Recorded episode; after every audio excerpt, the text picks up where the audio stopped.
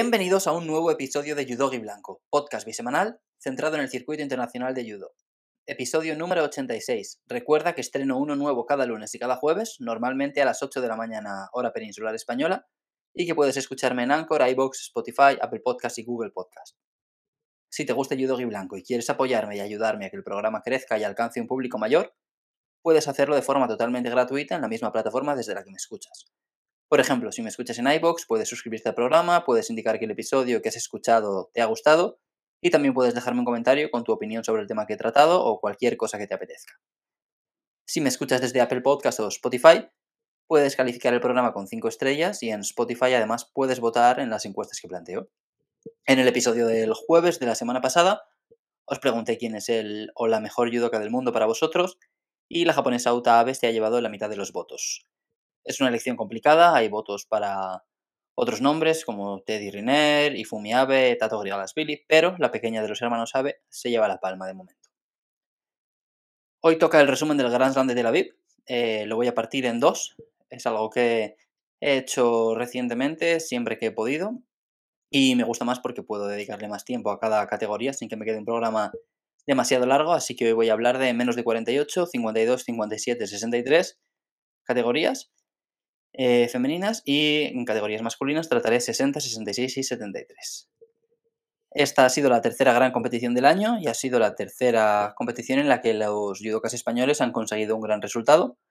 Varias medallas para España, algunas de judokas que venían de ganar recientemente y otras de judokas que quizá no consiguieron los mejores resultados en 2022, pero que últimamente estaban acercándose a su mejor nivel de nuevo y que en Israel consiguieron el premio de la medalla. Empezamos con las chicas, menos de 48 kilos, una categoría en la que Mireia La Puerta ganó su tercera medalla del año. Son tres competiciones seguidas en el podio y atención porque mm, creo que Mireia adelanta a Julia Figueroa y se sitúa como la primera española en el ranking olímpico en menos de 48 kilos. En el ranking mundial sigue por detrás, pero en el olímpico, que solo tiene en cuenta las competiciones desde el Grand Slam de del año pasado, ya se ha puesto por delante. Fue una categoría sorprendente, seis de las cabezas de serie, Perdieron antes de cuartos de final. Las dos únicas que llegaron a esta ronda de cuartos fueron Gambatar de Mongolia y Laura Martínez de España. Y de hecho las dos perdieron y acabaron enfrentándose en la repesca. Es decir, no hubo ninguna cabeza de serie en semifinales. Laura Martínez derrotó en octavos de final a la alemana Menz, vigente subcampeona del mundo, pero perdió en cuartos con la brasileña Ferreira y en la repesca con Gambatar. Séptimo puesto para Laura, es su tercer séptimo puesto en sus últimas cuatro competiciones entre este, el del Gran Prix de Portugal y el Grand Slam de Bakú. Y la otra española en la lista era Mireia La Puerta, que no partía como cabeza de serie, pero tampoco le hizo falta. Eliminó a White Boy en 16 avos, a Sira Risoni, que jugaba en casa en octavos de final. Risoni había ganado a Mireia en Portugal un par de semanas atrás o tres, pero aquí Mireia se vengó. En cuartos se cargó a la Board de Estados Unidos y en semis perdió contra Blandin Bond. Luego, pues Mireia cayó a disputar la pelea por el bronce, esperaba una rival difícil, que era Gambatar de Mongolia, había eliminado a Laura en la repesca y contra Mireia se adelantó con un Wasari, pero Mireia se mantuvo muy segura, esperó su momento y le dio la vuelta al marcador. No se le da mal Gambatar, ya la derrotó en la final por el bronce del Grand Slam de Hungría el año pasado. Y bueno, es la cuarta medalla en Grand Slam para Mireia, las cuatro conseguidas durante los últimos 11 meses. Centrándonos en el resto de judokas, había otras parejas de compatriotas, las dos italianas, Scuto y Milani, perdieron en octavos, las serbias Nikolis y Stojadinov tampoco llegaron muy lejos, pero hubo sorpresa en Israel. Risoni partía como una de las favoritas, pero la que consiguió subir al podio fue Tamar Malka. En el episodio número 28 de Judogi Blanco, eh, lo estrené en, creo que a principios del mes de agosto, hablé de siete grandes triunfadoras del arranque de la clasificación olímpica, una por cada categoría, y mi elegida en menos de 48 fue precisamente Malka. Dije que no me parecía descabellado pensar en que acabara la clasificación por delante de Risoni, que es una judoka más laureada y experimentada, y con la plata de Malka pues se, pone por delante de ella en el ranking olímpico. La otra medalla de bronce fue para Ferreira de Brasil y el oro acabó colgado del cuello de Blandin Pond. La francesa es una de las grandes triunfadoras de este 2023, acumula dos oros en Grand Slam consecutivos y aunque sigue muy lejos de su compatriota Sirin Bukli, tendremos que ver si puede darle guerra. Empezamos con los chicos menos de 60 kilos, aquí no hubo mucha sorpresa, los tres judokas mejor rankeados llegaron a semis y el cuarto en discordia, que era el georgiano Chik Vimiani, no lo hizo, mm, perdió en octavos contra el australiano Joshua Katz, pero en su cuadrante ganó el medallista olímpico M. Kaize, así que eh, tuvimos unas semis con, mucha calidad y, muchos nombres muy reconocidos. Fran Garrigós, único representante español en la categoría, ganó en primera ronda a Takaki de Brasil, que es el judoka que había eliminado a Luis Barroso en el Grand Prix de Portugal hace unas semanas. En cuartos de final, Fran derrotó al vigente subcampeón del mundo en Taiwán y en semis su víctima fue el belga Verstraeten, que acabó ganando un bronce tras una mala racha. Acumulaba varias compes seguidas sin encontrarse el belga y aquí estuvo bastante bien. En la final tuvimos un nuevo capítulo de la rivalidad Fran versus Mkaize. Recordemos que Fran le ganó en la final del Europeo 2021. Mkaize se vengó en los Juegos Olímpicos unos meses después. Este año volvieron a coincidir en el Grand Prix de Portugal, donde ganó Fran, y aquí volvió a ser el turno de Mkaize. Es la sexta medalla en Grand Slam de su carrera y la segunda medalla del año, dos platas tras la obtenida en el Grand Prix de Portugal. Agayev, que partía como judoka mejor rankeado, perdió en la pelea por el bronce contra el turco Yildiz y el gran triunfador volvió a ser un francés, como en menos de 48 kilos. Parece que Mekaize ha vuelto muy bien de su lesión tras casi un año sin competir, lleva dos medallas en dos torneos y si mantiene el nivel será el elegido para representar a Francia en París. Cedric Revol también anda en forma, Valedier Picard parece que atraviesa una peor racha, pero si Mekaize está bien, pues no debería tener rival, a no ser que alguno de los otros mejore bastante. Menos de 52 kilos, otra categoría con un muy buen resultado para España. Teníamos dos representantes, Ana Pérez y Ariane Toro. Esta última entró tras la renuncia de Estrella López causada por problemas de salud. Hubo un pequeño déjà vu con el Gran Prix de Portugal. Había dos españolas y las dos perdieron contra la misma rival, Chelsea Giles, y además, como en Portugal, pues una de ellas lo hizo en la final. Ariane Toro pasó su primera ronda muy contundente, se deshizo de la australiana Easton en menos de 20 segundos era el primer combate del día y lo terminó bastante rápido, pero en segunda ronda se cruzó con la judoka mejor rankeada de la lista, que lleva casi un par de años imparable, Chelsea Giles. Aún así la puso en apuros, ¿eh? ¿eh? Estuvieron las dos más de un minuto empatadas a dos sanciones, pero Giles no se puso nerviosa, no cometió ningún error y acabó ganando. Y la otra española, Ana Pérez, consolidó las buenas sensaciones que venía acumulando. Había sido séptima en el Masters, quinta en el Grand Prix de Portugal y aquí logró una medalla de plata. Derrotó a Dimitrova en octavos, a Amber Riol en cuartos. Eh, la belga Riol llegaba fuerte porque se había cargado a Astrid Nieto, que era la segunda judoka mejor rankeada y una de las favoritas al podio. Y aún así Ana fue capaz de imponerse. Después en semis se cargó a la alemana Ballhaus, que también estaba cuajando muy buen día y había eliminado a la israelí en Primo. Y en la final, pues Ana ya no pudo con Giles. Volvió a perder contra la británica, como en semis del Grand Prix de Portugal. Son puntos muy importantes para Ana, que escala varios puestos en el ranking mundial y sobre todo adelanta a Estrella en el Olímpico. Estaremos pendientes de cuánto tiempo necesita Estrella para recuperarse, pero Ana vuelve a ponerse por delante. Están muy pegaditas desde que empezó la clasificación, muy interesante la verdad. Y los bronces en esta categoría fueron para la brasileña Pimenta y la italiana de Giuffrida. Si en 48 tuvimos varias caras sorprendentes en el podio, este podio en menos de 52 fue un podio de estrellas, o sea, cuatro grandes nombres. Es curioso el caso de Giuffrida en Italia, sigue sin nadie que le haga demasiada sombra. Y lo digo porque cuando empezó la clasificación olímpica parecía que Julia Carná podía darle problemas. Ella fue segunda en el Grand Slam de Hungría, fue campeona del mundo junior, pero ya no ha vuelto a participar en ninguna compe que de puntos.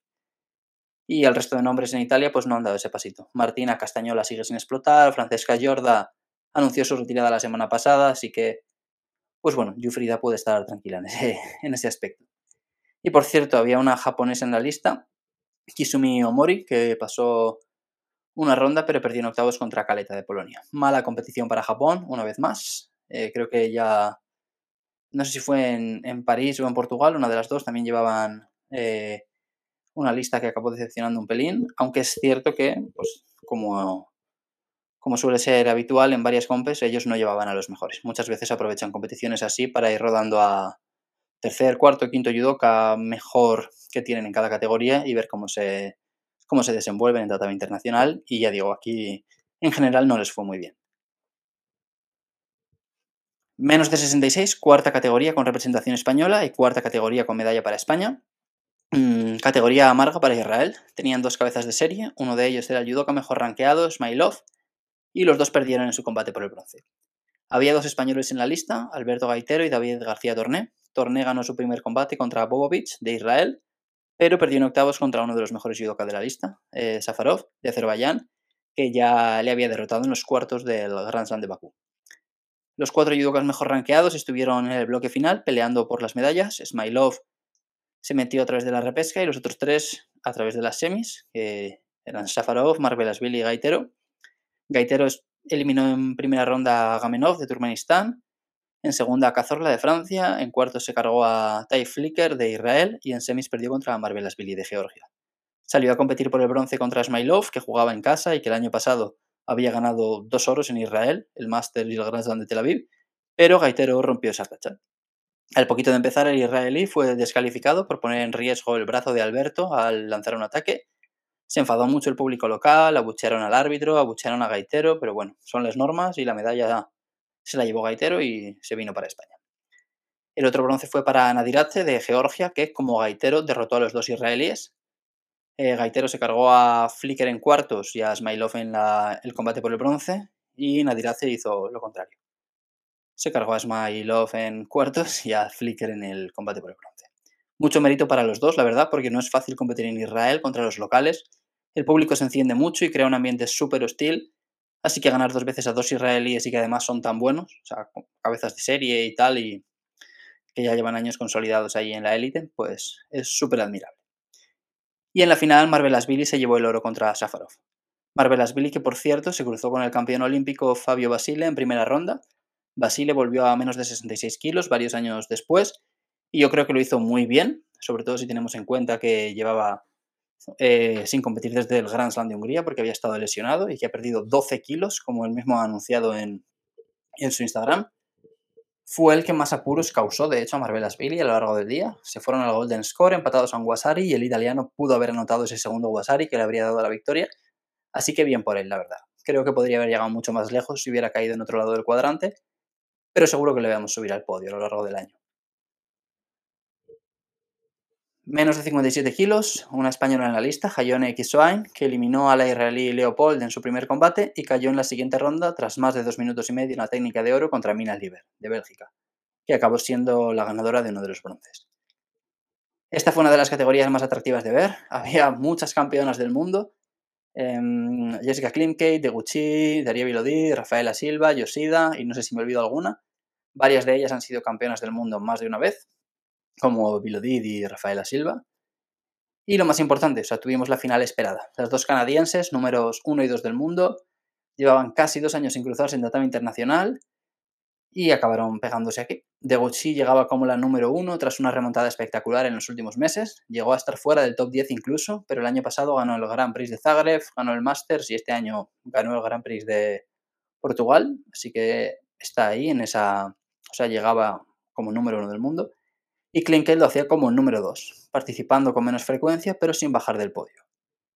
En sus duelos particulares de Gucci le llevaba un 6-0, pero la historia fue diferente aquí. Fue un combate muy táctico, Klimkate propuso un ritmo elevado, con muchos ataques, no demasiado contundentes, pero válidos, y de Gucci esperaba y esperaba. Parecía más preocupada por demostrar que los ataques de Klimkate no eran lo suficientemente fuertes, con la intención de que Klimkate fuera penalizada, y realmente sí, estaba más preocupada por eso que por proponer algo ella misma. Y antes de cumplirse los tres minutos de combate, vieron las dos su segunda sanción, eh, llegaron a la técnica de oro, se prolongó bastante la pelea, hasta que Klinketa anotó un Wasari con su recurrente Seoinage. Siempre intenta la misma técnica y siempre le sale. Fue otra buena competición de Daria Vilodid, cada vez más inteligente desde un punto de vista táctico. Sus combates no son los más atractivos de ver ahora mismo, pero está encontrando la forma de mejorar sus resultados mientras sigue adaptándose a esta categoría. Eliminó a la japonesa Yoshida en su primer combate, eliminó a la italiana campeona del mundo cadete en 2019 Verónica Toniolo en octavos, se cargó al israelí, israelí Nelson Levy en cuartos de final y perdió en semis contra Deguchi. No pudo disputar el bronce, que fue directamente para Liber, porque la descalificaron por poner en riesgo la salud de Deguchi en semis, pero este quinto puesto es un buen resultado tras el bronce de París y con él ya se mete en puestos de clasificación directa para los Juegos Olímpicos. Ahora le falta ir acercándose poquito a poco a los puestos de cabezas de serie, pero la progresión es buena. El otro bronce fue para Nelson Levy, que derrotó a Rafaela Silva, vigente campeona del mundo. Es curioso porque a Silva le pitaron un sido por lanzar un ataque falso o poco contundente, y ese sido conllevó su descalificación, pero en las rondas preliminares Nelson Levy tuvo una acción prácticamente idéntica, que también habría supuesto el tercer sido contra la británica Smith Davis, y se lo perdonaron. Em, Muy buena categoría, menos de 57 kilos. Ya sobre el papel parecía que iba a ser la más interesante para el espectador neutral y estuvo a la altura de las expectativas. Menos de 73 kilos, solo un español, José Antonio Aranda, que perdió en su primer combate contra el alemán Banke. Fue un combate en el que Banke demostró su veteranía, es, es, perro viejo y sabe llevar los tiempos muy bien. Planteó muchos ataques para ir sacando sanciones por pasividad a José y ponerle presión encima. José aguantó bien, estuvo cerca de anotar en algún momento, pero no lo logró y la victoria fue para el alemán. Los italianos Espósito y Lombardo iban a cruzarse en cuartos de final, pero Banque decidió que mejor otro día, porque después de eliminar a José, pues arruinó este duelo y se cargó a Lombardo en octavos. No contento con esto, también se deshizo de Espósito en un combate muy rápido en cuartos y en semifinales también se cargó al cabeza de serie que llegaba por ahí, que era el campeón del mundo Sendo Cheer, quien no, no tuvo su día del todo. El único capaz de frenar a Banque fue Nils Stamp, que en los días que esté bien es una gozada. Es cierto que el suizo es algo irregular y que en muchas compes, entre comillas, no aparece, pero cuando está inspirado es, es casi imparable. Es muy bueno en judo suelo y sobre todo tiene un repertorio de técnicas de pierna muy, muy, muy temible. Oro para Stamp, como digo, la plata fue para Banque y en los bronces Mark Christoph de Bulgaria se impuso al cubano Magdiel Estrada en una pelea en la que bueno, los dos partían como cabezas de serie, si no recuerdo mal, pero creo que muy pocos contábamos con ver a un combate eh, por el bronce de estos dos judokas. Y también fue sorprendente el otro, porque eh, en el otro bronce tuvimos a Daniel Carnín cargándose a Sendochir. Em, esta pelea por el bronce era sobre el papel la final esperada, pero tanto Sendochir como Carnín perdieron antes de lo previsto y acabaron peleando por el tercer puesto. Sendochir, la verdad, como he dicho, no estuvo muy fino. Se le nota mucho cuando no está bien. O sea, muchas veces pasa rondas igualmente porque es muy bueno. Pero es el típico judoka que en cuanto sale a competir y le ves 30 segundos, 40, ya sabes más o menos por dónde respira y, cómo le va a ir. Mm, y Daniel Carañén, por cierto, sigue sumando méritos en menos de 73. está muy bien ya, muy, muy consolidado ahí arriba. Subieron, recordemos, él y Lombardo tras los juegos. Todo el mundo estaba muy pendiente de ver qué hacía Lombardo en esta nueva categoría. Carañín subió haciendo un poquito menos de ruido, pese a que él había sido medallista olímpico y Lombardo no. Y de momento, pues Carañín está rindiendo mejor cuando ambos llevan un año y poco ya en este peso. Respecto a Lombardo, pues en principio vamos a volver a verle a él en Tashkent, a él junto a Espósito, dentro de un par de semanas y, a ver si rompe esa racha de un par de competiciones sin llegar a cuartos de final y creo que ya son tres competiciones sin pelear por las medallas. Y voy a cerrar este programa con menos de 63 kilos, solo una judoka española eh, en la lista, Cristina Cabaña, que perdió en su primer combate contra la francesa Manon Deketer. Era una rival muy dura y Cristina acabó perdiendo. Mm, a los dos minutos y medio, la francesa contra un Uchi de Cristina y sumó un nipón. Aquí todas las miradas estaban puestas en Clarissa Agbegnenu, campeona olímpica que llevaba sin disputar una competición individual desde el verano de 2021 y que volvía tras haber sido madre. Pasó un par de rondas y luego perdió en cuartos con la australiana Hiker y en la repesca contra Laura Fazliu de Kosovo. Buen regreso, mucha gente esperaría un resultado mejor, pero creo que le viene bien porque con este séptimo puesto ya se quita la presión del retorno, se ha quedado fuera del podio y a partir de ahora pues ya puede ir reencontrándose sin tener esas expectativas de tener que ganar porque sí, porque mm, has ganado las últimas conversiones que has estado. Aquí ya digo, ha roto esa, ha roto esa racha de ganar lo ha hecho en un momento en el que es súper comprensible que lo haga y ya pues puede ir reencontrándose y volviendo con calma y sin ningún tipo de presión, más que la que ella se quiera poner. El oro aquí fue para Beusmin Pinar de Canadá, que partía como la judoka mejor ranqueada y derrotó en la final a la cubana del Toro Carvajal. Y en los bronces, Lucy Rensal de Reino Unido se cargó a Hiker de Australia y Laura Fasliu se impuso a salir. Otro quinto puesto para Israel, que acumuló seis en total. La verdad es que no tuvieron mucha suerte los israelíes en ese, bloque final, porque la mayoría de los judokas que se metieron en la lucha por las medallas acabaron perdiendo su, su pelea. Y nada, con esto voy a dejar aquí el programa de hoy. Em, muchas gracias por haberme escuchado. Estoy muy contento de, de, poder traer otro programa en el que puedo contar cosas muy buenas de los judokas españoles. Y sobre todo, si te ha gustado el programa, no te pierdas la segunda parte, que la estrenaré el jueves que viene y en la que hablaré de las siete categorías restantes. Hay más españoles que compitieron, aunque ya no tuvimos más medallas. No hubo muy buenos resultados en las categorías que quedan, pero sí que hay cosas muy interesantes que repasar. Así que espero que vuelvas a, escucharme el jueves que viene y yo voy a ir despidiéndome ya. Muchas gracias por estar al otro lado. Chao.